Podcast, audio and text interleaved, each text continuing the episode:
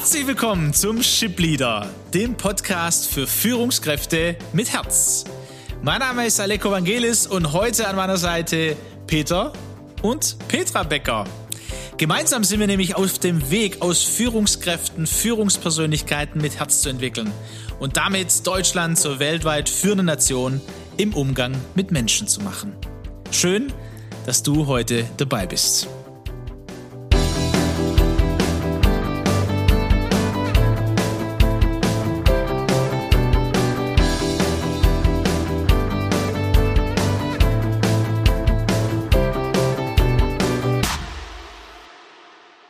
Ja, wir freuen uns. Ja, danke, dass ich dabei sein darf. Ja, absolut. Und das ist tatsächlich Premiere, haben wir festgestellt. Wir hatten ja unsere Latte Macchiatos mit Schuss, ähm, aber auch zu zweit. Heute dürfen wir das Gespräch zu dritt führen, befinden uns ja mitten in der Reise. Es geht um Lebensstil. Ähm, wir haben festgestellt, ja, wie wichtig das Kind in einem ist und auch da werden wir heute näher drauf eingehen, weil Petra, ähm, darf ich ganz kurz auch vorstellen, ist Expertin. Expertin für Menschen ähm, quasi von Geburt an und auch bis ins höhere Alter. Natürlich ihre Spezialität und ihr Herz sind Kinder, Jugendliche, junge Menschen. Da hat sie eine ganz reiche Erfahrung. Aber auch mit Peter zusammen ähm, haben sie seit elf Jahren mittlerweile, führen sie Paare in, in einer Art Ehevorbereitung, machen da äh, so im, im praktischen Workshop-Stil, ähm, schauen sich die jungen Menschen an, gucken sich, was bringen wir denn eigentlich mit und was bedeutet das dann für unsere Ehe, für unsere Zukunft? Wie führen wir uns denn da selber und wie führen wir uns gemeinsam? Und genauso hat sie Erfahrung mit einigen Führungskräften, die dann eben als Familienväter oder Mütter auch aufgetaucht sind über die letzten Jahre. Äh, wir haben es vorhin so ein bisschen recherchiert. Seit 26 Jahren ist sie da intensiver mit am Start und äh, hat schon, schon viel angelesen, aber vor allem das Praktische. Deshalb haben wir gesagt, Petra, du musst mit uns da ins Gespräch, in den Shipleader und deine Erfahrung und auch die Beispiele weiterzugeben.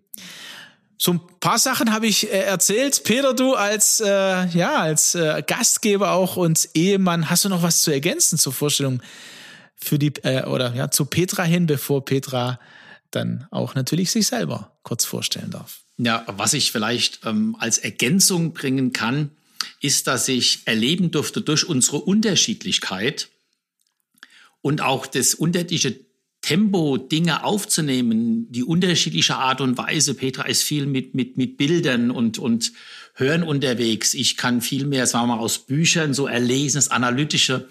Und wir beide haben festgestellt als Beraterpaar, äh, dass wir uns da ungemein gut ergänzen können und äh, dass sie sowohl bei mir Dinge geweckt hat, äh, die verborgen waren, die dann ich einbringen konnte und umgekehrt ich auch bei ihr Sachen entdeckt habe und sie konnte das einbringen und so haben wir super Ergänzung ähm, gelebt. Und das könnte man ja auch auf Führungskräfte übertragen. Ne? Dass einer von uns war vielleicht mal die Führungskraft, der andere der Mitarbeiter. Und so haben wir äh, auch als Ehepaar so unterschiedliche Rollen gehabt und haben dadurch von, durch diese lebendige Beziehung voneinander profitieren und lernen können. Das bewegt natürlich bei mir gleich äh, äh, manches. Also ihr habt es in guter Art und Weise geschafft, eine Andersartigkeit gleichwertig zu leben die auch in der Führung natürlich wichtig ist, wovon wir immer sprechen, ne? auf Augenhöhe miteinander unterwegs zu sein. Der Michael Kölner, Trainer 1860 München, hat es ja auch benannt, wie seine Frau ihn da unterstützt. Und Petra, wie, wie geht's, äh, ja, wie geht's dir mit dieser Vorstellung? Was gibt's denn ja, noch zu dir zu ergänzen? Ja, zunächst möchte ich was korrigieren und zwar Expertin. Also ich denke, das Wort Expertin ist für mich einfach ein riesengroßes Wort äh, Expertin für Menschen, aber ich würde eher mich beschreiben als ein Mensch, der ein großes Herz für die Kinder dieser Welt hat oder diese Kinder in unserer Umgebung. Und das fing schon ganz, ganz früh an. Ich bin ja groß geworden in einer Familie mit noch vier Geschwistern. Ich bin die zweitälteste. Also bei uns gab es immer viele Kinder auch zu Hause und ähm, teilweise auch Not von uns Kindern.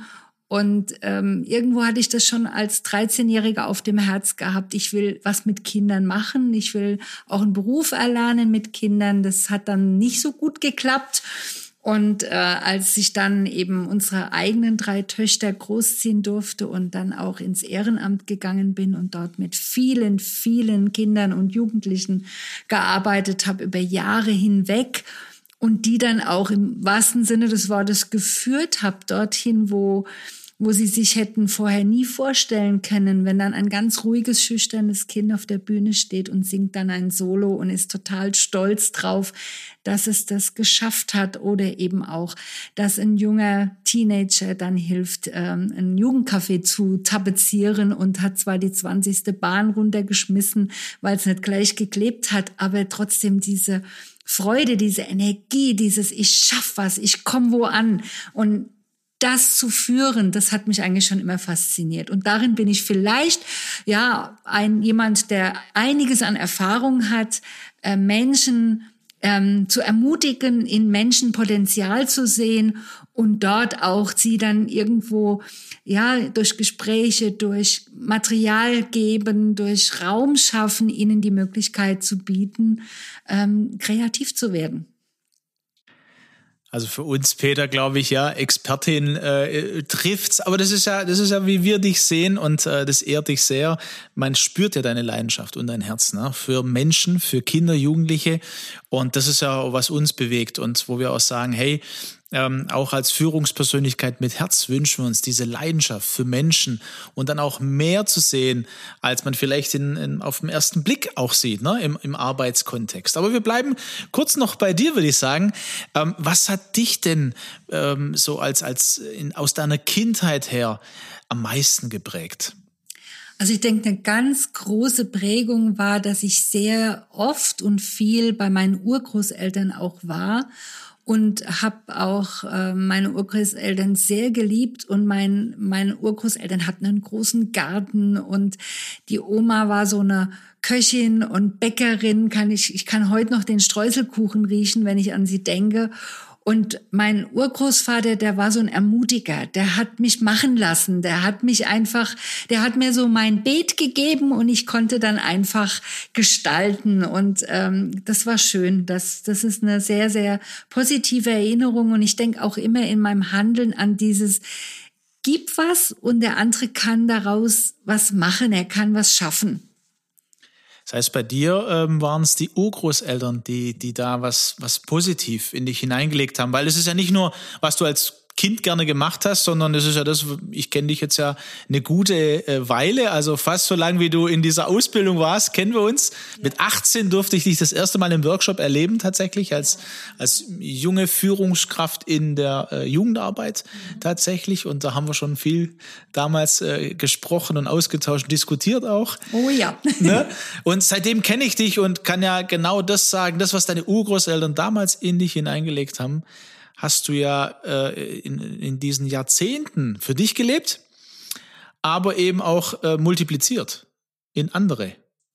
Ja, kann man so sagen. Wir, multi wir multiplizieren ja immer.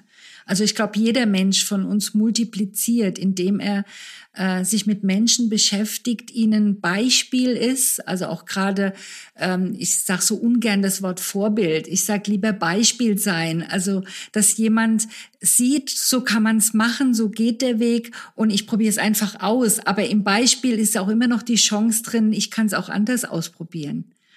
Und im Vorbild ist so mehr, ich muss jetzt das werden, was der andere auch ist. Und da liegt oft für mich so ein bisschen der Murks drinnen, weil oftmals ist dann das Vorbild so hoch, dass man die Latte gar nicht erreichen kann. Ja, ich denke, ähm, das Vorbild hat ja auch die Gefahr in sich des Vergleichs. Und viele Führungskräfte vergleichen sich hier. Mhm. Ich würde sagen, alle, viele Menschen vergleichen sich, aber wir sprechen ja heute äh, besonders, liebe Zuhörerinnen und liebe Zuhörer, über dich als äh, Führungskraft. Und das ist eben auch eine Gefahr des Vergleichs. Beispiele sind, denke ich, wichtig. Man kann sich orientieren. Sie geben uns Impulse. Petra war in vielen Fällen Beispiel für mich in ihrem Verhalten, wo ich dann reflektieren konnte und konnte äh, auch lernen, aber Vorbild gebe ich, äh, gebe ich dir recht, äh, das, das, das steht wie auf einer, auf einer Säule und ähm, verhindert vielleicht auch, das in mir selbst zu erkennen, was mich einmalig macht. Ein Vorbild, das ist ja immer auch vor mir, ne? Also das kann ich ja kaum erreichen, weil es bleibt ja vor mir. Ähm, das ist ja immer wieder auch, ja, also was, was mich auch beschäftigt, ähm, auch als, als Mensch, als Führungspersönlichkeit, als Vater, Mutter, ne? also wir sind in verschiedenen Rollen.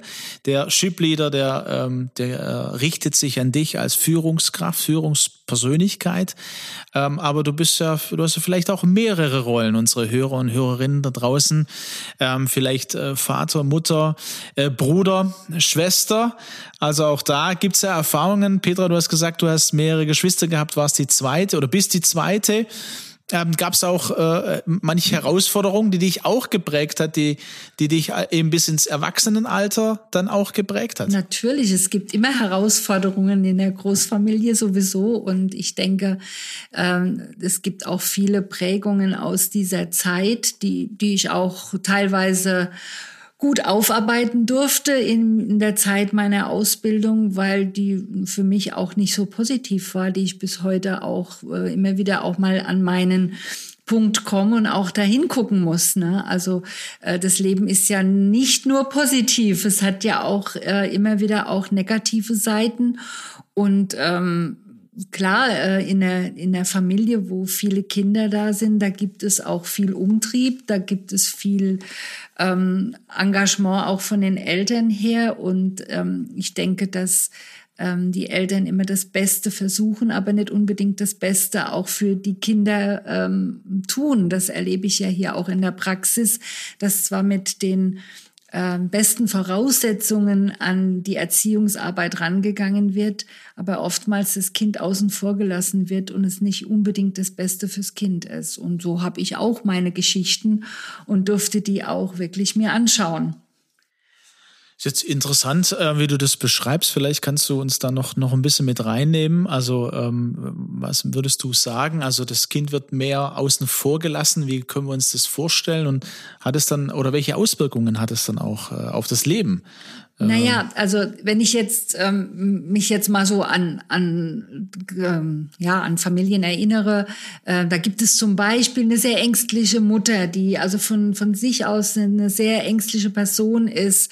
Und dann wird natürlich ein Kind auch dahin immer kontrolliert beobachtet, dass es nicht hinfällt, dass es sich nicht verletzt. Es wird behütet, es wird äh, ja fast in Watte eingepackt und dadurch eben die Mutter Mutter meint es ja nur gut. Aber was dem Kind dadurch gar nicht, äh, dem Kind wird dadurch gar nicht in Raum gelassen, die Welt zu entdecken, mal hinzufallen, mal auch zu erleben, wie es ist, wenn ein Stein eben Auer macht an der Kniescheibe und man dann auch weint und eben, es wird ein ganz vorsichtiges Kind und aus diesem vorsichtigen Kind wird dann auch der ganz vorsichtige Erwachsene, der tausendmal überlegen muss, bevor er entscheidet, weil es könnte ihm ja was passieren oder er könnte ja hinfallen und dann weiß ich ja nicht, was dann passiert. Und daher die Eltern oder die Mutter hat es in dem Moment gut gemeint, aber für das Kind an sich war es kein gutes Erziehungskonzept, denn ein Kind muss lernen, im Leben zurechtzukommen und dafür braucht sich, ich sage immer, so war das auch für mich. Wir haben ja drei Töchter und ich habe immer gesagt, so dieses Erziehungskonzept, eine ganz lange Leine, so, ihr habt ja auch einen Hund, ne? Also, den hat dann auch so einen Knick, wo man dann sagt, so weit und weiter nicht mehr. Und äh, so eine, eine Weite dem Kind auch zu ermöglichen, es äh, Dinge entdecken zu können. Und da hat es natürlich auch immer was damit zu tun in der Familie. Wo kriegen wir den Raum? Wo gibt es Freiheit? Wir hatten sehr viel Freiheit, vielleicht sogar zu viel Freiheit in unserer Familie. Es braucht also Grenzen. Ein Kind braucht Grenzen und es braucht Freiheit, um die Welt entdecken zu können. Ähm Jetzt sind wir da äh, ganz stark beim Kind. Du hast ja einige Shipleader-Folgen äh, verfolgt und wir haben ja diese Serie auch ähm, am, am Laufen, der Lebensstil nach Alfred Adler. Ähm, und auch, wir haben einen bewussten Schwerpunkt, würde ich sagen, gesetzt, Peter, an dieser Stelle, weil es gibt ja viele Podcasts auch zum Thema Führen oder man hört auch viel. Ähm, aber euch in eurer Erfahrung ist dieser Ansatz des Lebensstils und auch zu fragen, wozu ähm, jetzt aus Erwachsenensicht, weil eben das ganz stark geprägt wird schon in der Kindheit. Mhm. Äh, und das ist, glaube ich, so dieses Spannende für, für uns jetzt äh, auch von unseren Hörern und Hörerinnen, äh, diesen Weg zu gehen und mal so ein bisschen, ja, die Kindheit durchzugehen, manche, äh, manche Erinnerungen, die vielleicht jetzt auch kommen werden im Podcast. Peter und ich haben ja schon die eine oder andere Sache äh, der Letzt ausgetauscht. Beim Peter haben wir das trotzige Kind erlebt. Äh, vielleicht wäre da noch mal interessant äh, nachzugehen. Bei mir so ein bisschen na, mit meiner Abschlussarbeit, die mich so verfolgt hat und ich die als äh, ähm, äh, meine Freiheitsberauberin genannt habe und äh, damit eben ich der Beraubte bin, ähm, was ja auch so aus den Kindheitserinnerungen ähm, zurückgeht. Was würdest du sagen, ähm, so unseren Hörerinnen und Hörer, wie, wie, wie ernst äh, sollten Sie denn das, das Thema nehmen, so diesen Ansatz von Alfred Adler des Lebensstils, ähm, in die Kindheit hineinzuschauen und ähm, da zu gucken, was lebe ich denn heute noch? Ja, ich denke, man sollte das schon ernst nehmen, denn das Kind in uns lebt weiter. Auch wir drei, wie wir jetzt hier sitzen, sitzt auch immer noch das Kind jetzt mit am Tisch. Also Aleko, du und auch dein kleiner Aleko äh, sitzt jetzt hier oder ich sitze hier und meine kleine Petra sitzt hier und Peter genau dasselbe. Also wir sitzen auch immer ähm, oder wir gehen in Situationen unseres Lebens hinein mit dem Kind, das wir mal waren. Das heißt, wir können es gar nicht beeinflussen, würdest du sagen, sondern das, das äh, ähm, ist da. Wir sind es die Prägungen der Vergangenheit. Ähm, ich ich äh, versuche das immer so in meinen Seminaren auch zu beschreiben. Wir kommen, also früher gab es ja da so richtige schöne alte Schallplatten, ne? so die noch so die Rillen da hatten. Und wir kommen auf die Welt und muss dir vorstellen, da ist unsere Seele, unsere, unsere Schallplattenseele, die ist blank. Da ist noch gar nichts drauf, sondern wir kommen, gut, vielleicht noch das vorgeburtliche Erlebnis, da kann auch schon einiges drauf sein, wie war's im Mutterleib, äh, da, da gibt's eben auch andere Geschichten, wo man da auch nochmal hingucken könnte. Aber wir kommen auf diese Welt, wir sind unbeschrieben, wir sind noch nicht eingeritzt. Und dann wird vom, vom Leben her, jeder, jeder Tag, jedes Jahr wird unsere Schallplatte beschrieben. Da kommen Erfahrungen, da kommen Erlebnisse, da kommen Gefühle mit rein. Und die, die speichern wir auf unserer, Schall, auf, auf, auf unserer Schallplatte. Und das heißt, meine Schallplatte ist voll von der Vergangenheit, so wie auch deine und auch Peters. Und diese, diese, diese Spuren, die in unserem Leben passiert sind, die sind in uns drinnen. Und jetzt ist es einfach wichtig äh, zu realisieren, dass sich auf diesen vielen, vielen Tonspuren unsere ganzen Stärken befinden, aber ja. auch unsere Begrenzungen. Denn Gerald Hüther hat es auch äh, in, in verschiedenen Vorträgen auch sehr schön dargelegt, wie das Kind im Prinzip im Lauf seiner Menschwerdung, insbesondere in den ersten sieben, acht Lebensjahren, bemerkt, emotional irgendwie scheint es nicht so recht zu passen durch die Autoritätspersonen, durch Vater, Mutter, vielleicht ein Lehrer, Oma, Opa, bekommt es irgendwo das Feedback, das ist nicht okay. Ähm, es, es wird nicht mit Liebe, mit Zuwendung, mit Anerkennung belohnt für sein Verhalten, sondern es bekommt ein negatives Feedback. Und dann wird dieses Verhalten, Hüter hat es, glaube ich, so benannt, wenn ich mich richtig erinnere, es wird eingepackt, eingewickelt. Ja, und so entsteht dann der Lebensstil. Und vielleicht noch ein zusätzlicher Impuls, äh, weil wir über Adler gesprochen haben. Natürlich gibt es viele andere Beratungsformen im Coaching, in, in, der, in der Beratung. Und ähm, man kann durchaus viel Gutes erleben, sich zu entwickeln mit anderen Beratungsformen, die auf die Vergangenheitsbewältigung, die auf, das, auf die Kindheit verzichten, will ich überhaupt nicht in Frage stellen. Aber ich glaube, da spreche ich auch in deinem Namen, Petra, die, der, der große Schatz äh, äh von, von Alfred Adler liegt darin, dass man dort äh, blockierte Ressourcen, versteckte Fähigkeiten, äh, Verletzungen, die uns heute daran hindern zu wachsen, eben rausfinden, entdecken kann. Da kann Heilung der Seele passieren und das kann das ist meine Überzeugung, mit keiner anderen Beratungsform erreicht wird. Und deswegen sind wir beide äh, eigentlich Fans und haben in unserem Leben bemerkt, hey, ähm, da gibt es tatsächlich äh, Dinge, die bereinigt werden, die geheilt, die vergeben werden äh, konnten.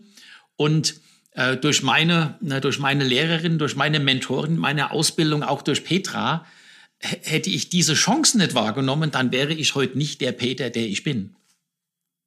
Mhm, genau also das so ein bisschen als, als Ergänzung auch, ja. ne? Ja, das kann, kann man so sagen, dass wir, und wir brauchen auch, um eben dahin zurückzugucken, weil nämlich ganz spannend ist, die ersten zwei Lebensjahre, man sagt ja so die ersten drei, aber wenn wir uns mal, du hast ja selber Kinder oder wir haben ja mittlerweile acht wundervolle Enkelkinder, davon sind ja drei dir, Aleko und der Sarah. Genau. Und, äh, und wenn wir uns mal nochmal zurückerinnern, wie die so zwei Jahre alt wurden, wie die so die Welt angefangen haben zu entdecken, entdecken, da gibt's ja dann auf einmal ganz viele Verbote. Kletter da nicht hoch, äh, pass auf, die Flasche fällt um. Und das Kind erlebt Schrei jetzt, nicht so laut. Ja, das Kind erlebt jetzt auf einmal, es passt nicht mehr. Es passt etwas nicht mehr.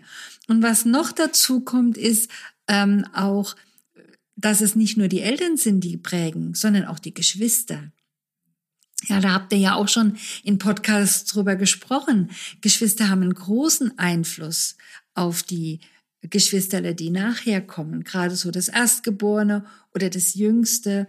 Ähm, wenn die dann auch als Führungskräfte in die Welt hinausgehen, welche Rolle hatten sie eben da in der Geschwisterrolle? Hatten Sie ähm, die Aufgabe gehabt, auch führen zu dürfen oder wurden Sie immer wieder entmutigt? Gerade die Jüngstgeborenen kriegen ja oft eine Entmutigung mit, indem sie gesagt bekommen, ach komm, du störst, du, du spielst nicht mit, du darfst jetzt nicht dabei sein, die Geschwisterler mache die Tür zu. Und äh, das Kleine steht davor und will aber auch Teil der Gemeinschaft sein. Das ist ja unser Urbedürfnis, dazu zu gehören und äh, einen Platz zu haben und wichtig zu sein. Und das erlebt dann natürlich dieses Kind ähm, dann in dem Moment negativ. Und jetzt ist, wächst heran zu einer Führungskraft und dann denkt es, ich bin jetzt nicht so wichtig für dieses Thema. Das macht jetzt schon der Chef äh, mit dem und dem Mitarbeiter aus und äh, da halte ich mich jetzt eher mal zurück. Aber vielleicht wäre es ja genau das, was dieser Mensch, diese äh, dieser Mitarbeiter dann auch bringt, genau das Wertvolle für das Unternehmen. Das heißt, die Ebene, die du jetzt auch einbringst, Petra, ist ja nicht nur ähm, sich selber da im Blick zu haben. Ne? Also da werfen wir, glaube ich, so manche Fragen auf oder manches bewegt sich da vielleicht äh, auch bei dir, lieber Hörer, sondern es geht ja auch darum, als Führungskraft habe ich ja Mitarbeiter. Und die, äh, da sitzt ja auch das Kind vor uns. Ja, äh, und, äh, und, und da gibt's ja dann äh, Dinge zu beachten, ne? also vielleicht neu einzuschätzen. Ja, wieso reagiert der eine Mitarbeiter äh, so und so oder wieso ist der eine äh, meistens im Team so ruhig? Ähm, da ist eine Grundpersönlichkeit da, wie äh, introvertiert zu sein, aber es können ja auch das, was du jetzt gerade angesprochen hast. Ne? Also das hat er als Kind schon gelernt. Äh, du hast sowieso da nicht so viel beizutragen, dann schweigst du lieber. Aber eigentlich wäre von der Stärke oder vom Thema her, von der Interesse her, wäre genau dieser Mitarbeiter zur Lösung eines Problems für das Produkt ganz arg wichtig. Und wie bekomme ich das raus, ist ja die, die die, die Kunst. Peter, ich, ich merke, ja, ich du denk, willst dazu ergänzen. Ähm, wenn ihr da draußen, liebe Zuhörerinnen und Zuhörer, ähm, wo ihr vielleicht auch kritisch jetzt unseren Aussagen hier gegenübersteht, aber einfach vielleicht nur mal mitnehmt und beobachtet, wenn ihr einen Mitarbeiter habt oder bei euch selber und in manchen Situationen und Ereignisse reagiert jemand so ganz komisch in ihr denkt, das kann doch nicht sein, ne?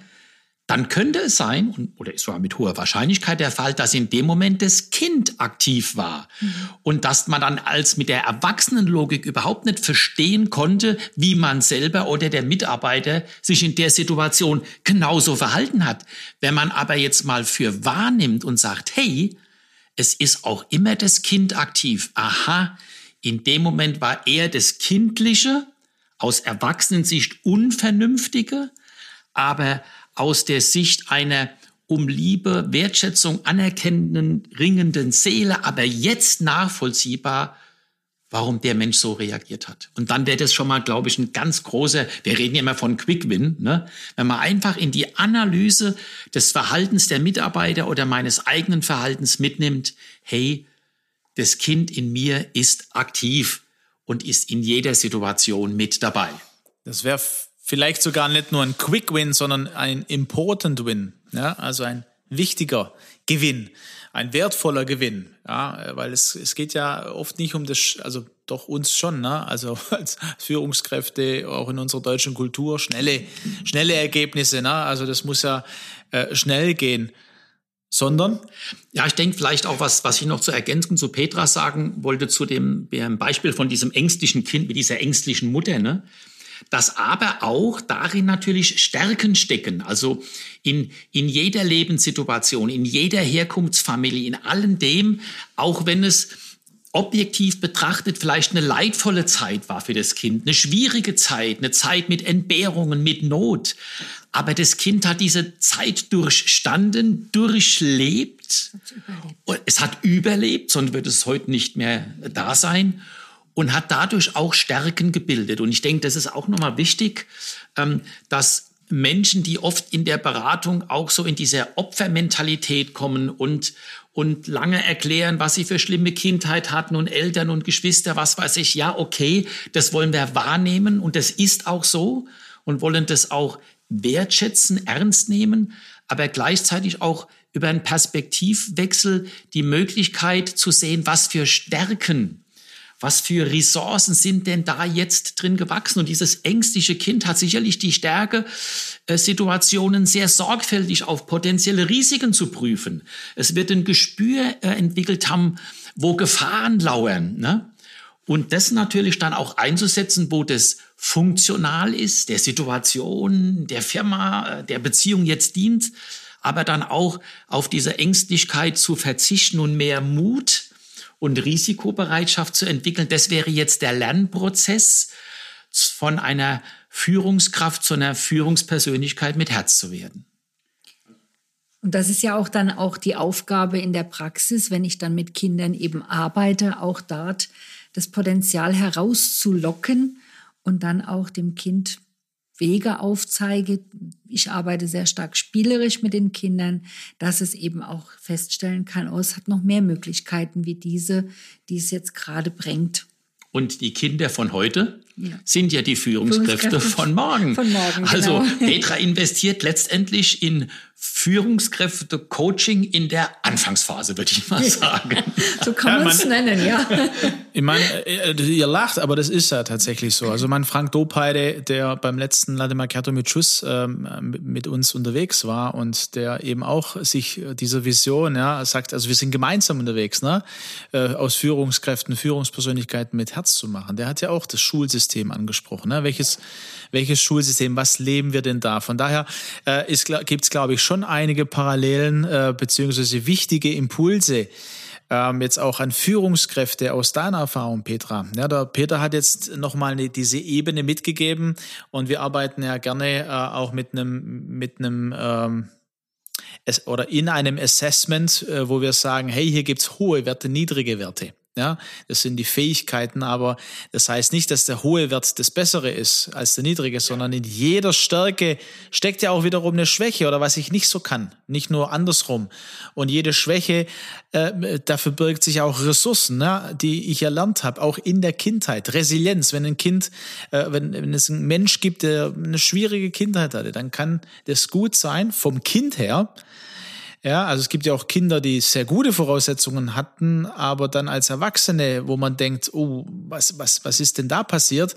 Und andersrum, äh, ein Kind, das schwere Zeiten durchgemacht hat, ähm, so resilient ist, dass da als Erwachsener so eine gute Grundlage des Lebens zu bewältigen äh, oder auch zu führen, ne? Führungskraft zu sein, ein größeres Unternehmen zu führen, weil es als Kind ähm, einiges gelernt hat aus schwierigen Situationen. Welches Erleben hast du da, Petra? Zum einen kannst du das auch so bestätigen und ähm, was werden jetzt heute für Führungskräfte äh, oder also Leute, die ein Team leiten, die ein Unternehmen, die eine Abteilung leiten, was wäre denn notwendig, äh, um, äh, um eine, eine, ähm, eine Grundlage den Mitarbeitern zu geben, ihre Ressourcen eben auszuleben und zu entdecken? Das als zweite. Ja, zu deiner ersten Frage. Die Erfahrung, die ich gemacht habe, ist, dass Kinder, die ähm, mehr Vernachlässigung erlebt haben, äh, auch stärker dann ähm, heranwachsen, die das Leben anpacken, die ähm, äh, sehr stark auch äh, für sich selber sorgen können, die sich was zutrauen, mehr zutrauen, wie jetzt Kinder, die eine hohe Verwöhnung erlebt haben.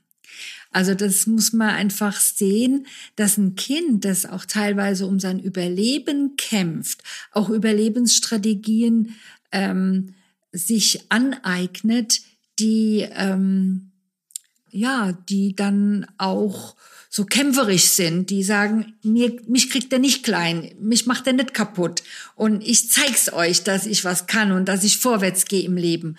Wie Kinder, die immer wieder nur betuddelt wurden und alles äh, vor die Füße gelegt bekommen, die dann eher im Leben auch scheiden, weil sie sich gar nichts mehr zutrauen.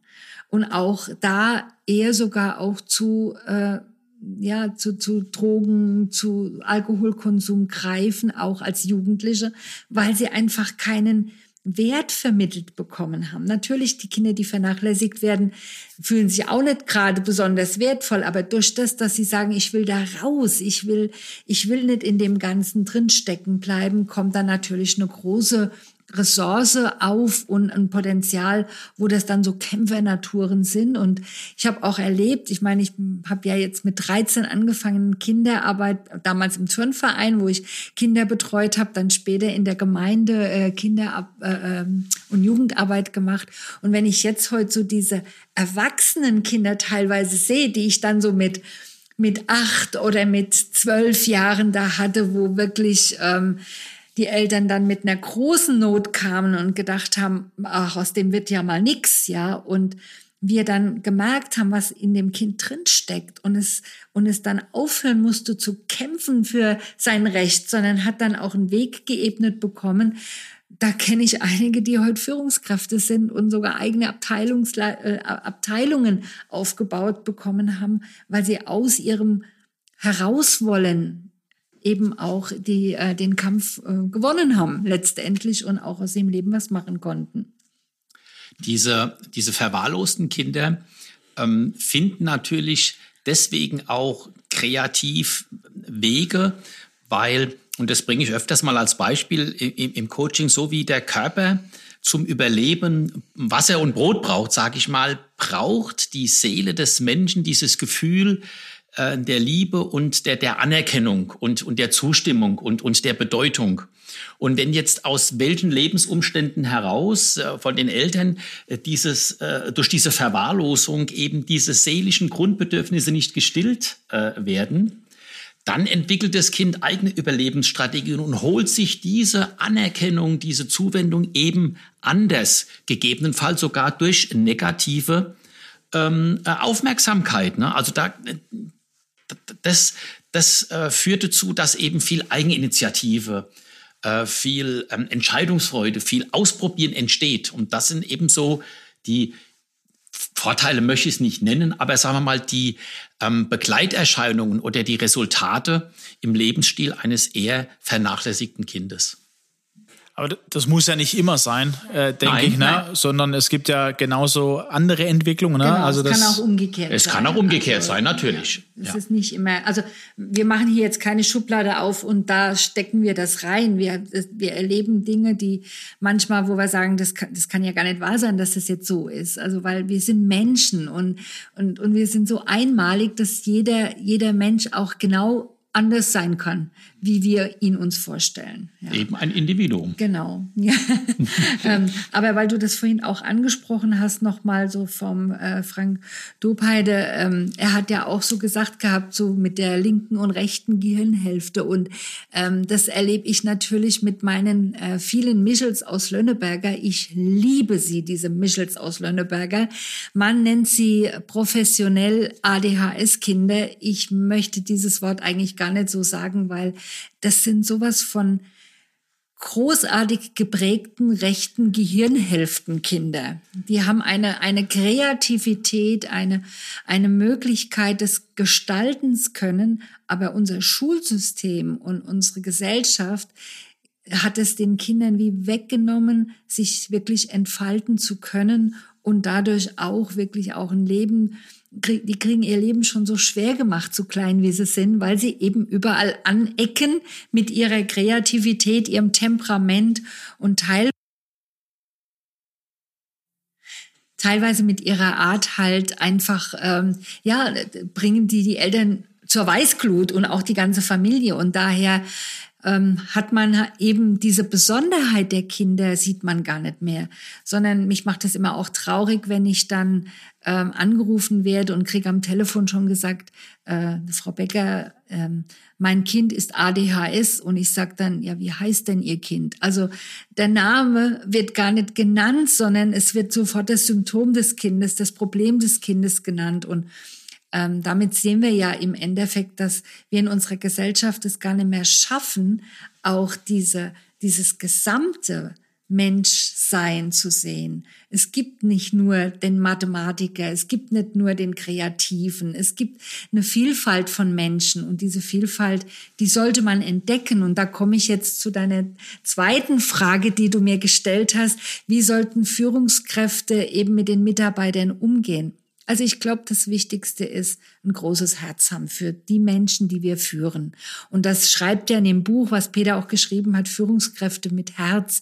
Ich denke, eine Herzenshaltung meinen Mitarbeitern gegenüber, dass es Menschen sind, dass sie Würde haben, dass sie ihr eigenes Kind mit sich mitbringen, ihre Vergangenheit mit sich herumschleppen und die, die den Raum haben, im Prinzip großartig und kreativ zu sein und auch hm, den Wunsch haben, was zu gestalten, was zu schaffen, was zu schöpfen.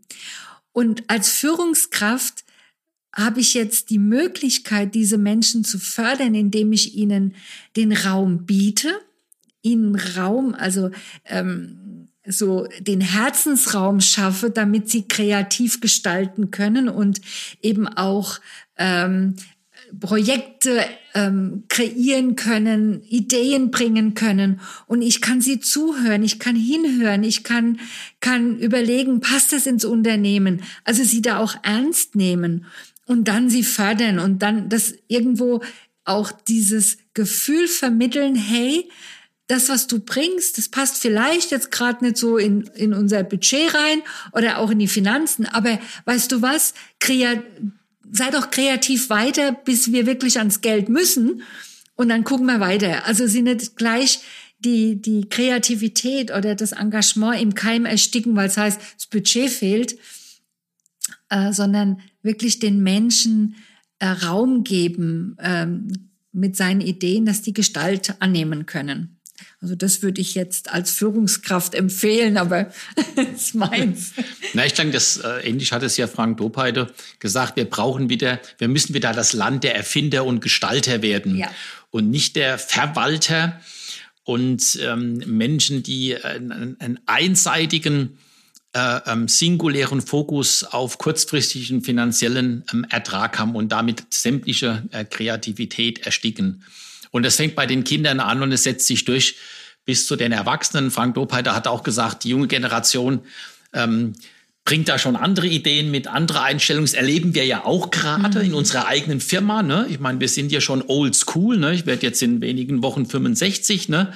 habe eine junge Mannschaft und, und ich merke einfach, wie, wie da gearbeitet, gedacht wird, welche Ideen entstehen. An der einen oder anderen Stelle bringt mich das an eine Grenze, aber äh, nur weil ich an eine Grenze komme, heißt es ja nicht, die Firma ist an der Grenze oder andere sind an der Grenze, sondern dann auch diesen Raum zu geben. Ich glaube, das ist das, was du gemeint hast, Petra. Ja, Aus der Andersartigkeit des anderen, mhm. nicht sofort ein Angriff gegen mich äh, und, und meine äh, und die Leistungen der Vergangenheit zu sehen, sondern hier eine Chance zu sehen, dass ähm, aus dieser aus dieser Andersartigkeit was Neues wächst, was man im ersten Moment gar nicht finanziell beurteilen kann. Ne? Du sprichst ja ähm, einiges an, also vielen Dank äh, auch Petra. Ne? Ähm, der, der Begriff äh, Herzensraum schaffen äh, ist der, der bei mir jetzt erstmal gelandet ist. Ähm, also wie können wir als Führungskräfte Herzensräume schaffen für unsere Mitarbeiter? Damit, ja, also heute äh, modern ja, und auch New Work-mäßig heißt es ja disruptiv arbeiten, ne? Ähm, dass eine Kreativität wieder möglich ist, Räume geschaffen werden, wo unsere Mitarbeiter ähm, da hast du auch gesagt, ne, Neues, ne, beide habt das gesagt, Neues zu schaffen. Ja, natürlich nach der Vision, nach dem, was zum Unternehmen passt, zum Sinn des Unternehmens, ähm, aber eben äh, das nicht äh, irgendwo hängen bleibt an einer kleinen Veränderung, sondern wirklich sondern wirklich was, was Neues, auch vielleicht äh, Zukunftsfähiges ne, erschafft dann dadurch, weil nur so kann es passieren. Und da braucht man jeden Mitarbeiter, jede Fähigkeit, jede Eigenschaft. Also die Frage sich zu stellen, wie können solche Räume in meinem Unternehmen aussehen, in meiner Abteilung, in meinem Team? Was braucht's denn dazu?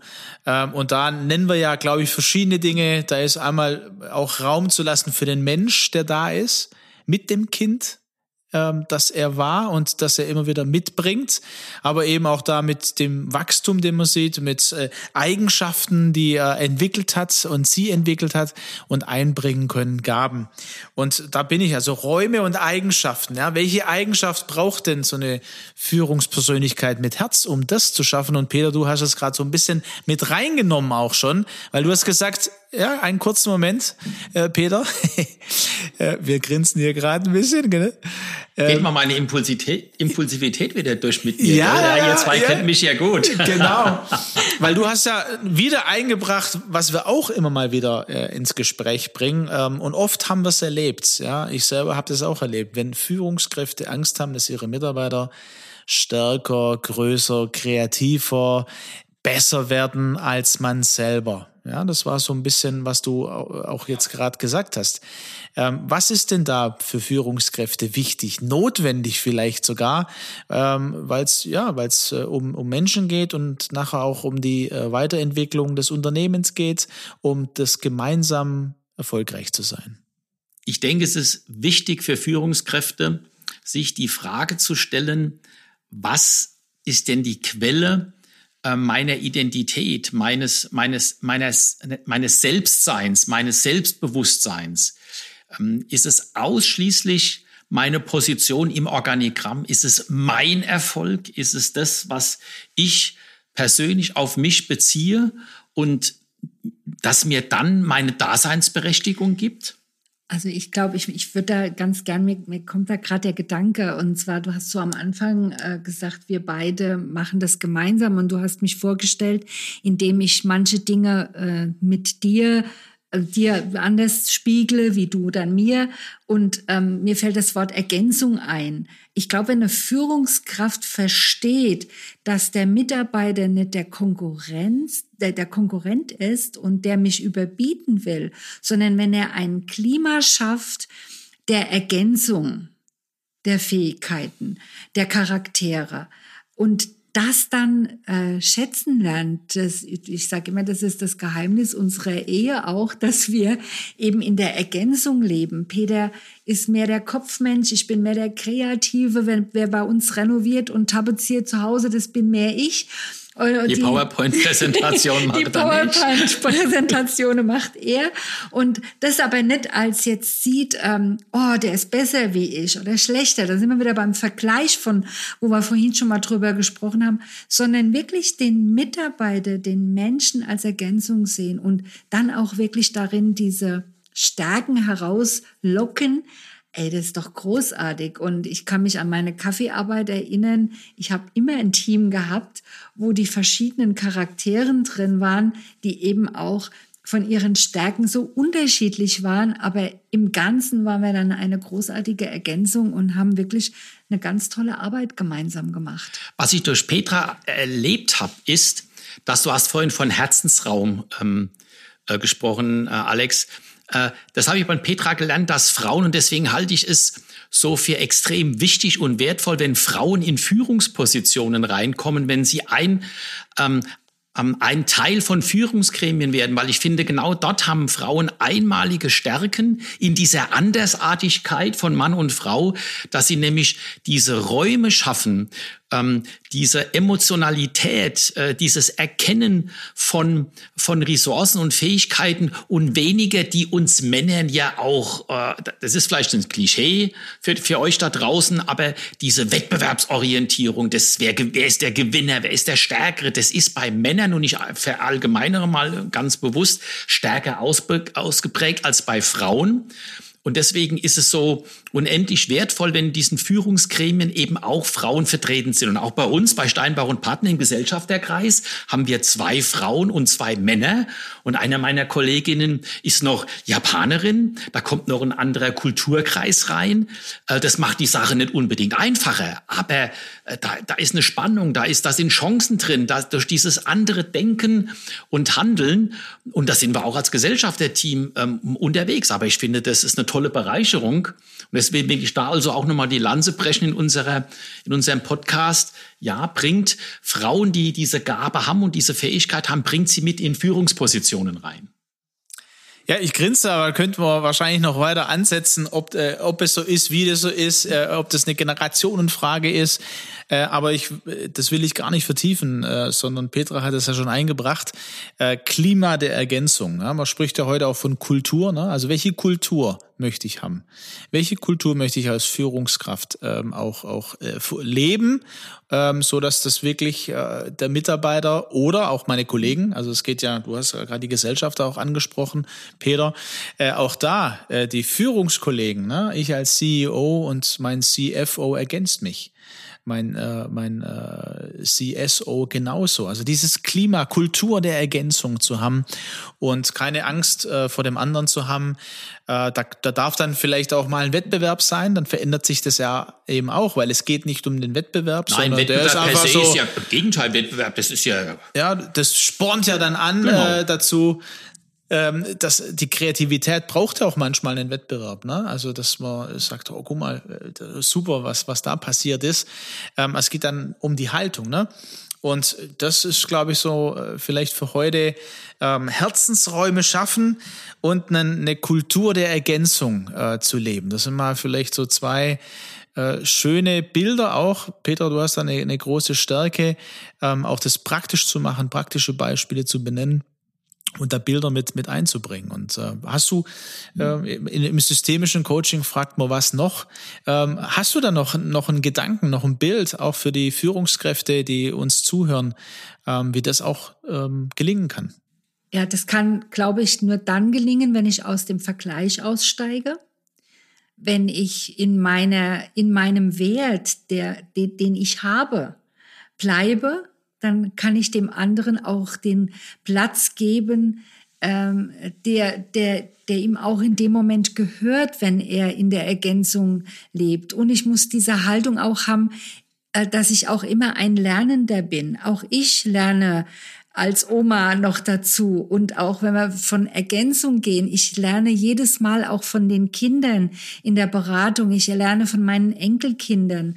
Äh, das Leben ist Lernen. Und ich glaube, diese Bereitschaft auch zu haben, ich bin da oben der große Macker, der die Führungskraft, die die Weisheit, äh, wie man so manchmal schön sagt, mit dem Löffel gegessen hat, sondern ich bin Mensch, ich bin fehlerhaft und ich brauche auch eine Ergänzung, damit ich weiter wachsen kann. Weil ich muss in meinem Leben die, die Möglichkeit haben, auch immer weiter wachsen zu können und zu dürfen, bis ich heute eines Tages mal die Augen zumache. Ich bin noch nicht fertig, sondern ich, ich habe einfach noch, auch ich selber persönlich habe das Bedürfnis, noch ganz viel zu lernen und auch zu erfahren. Und da hilft mir auch die jüngere Generation.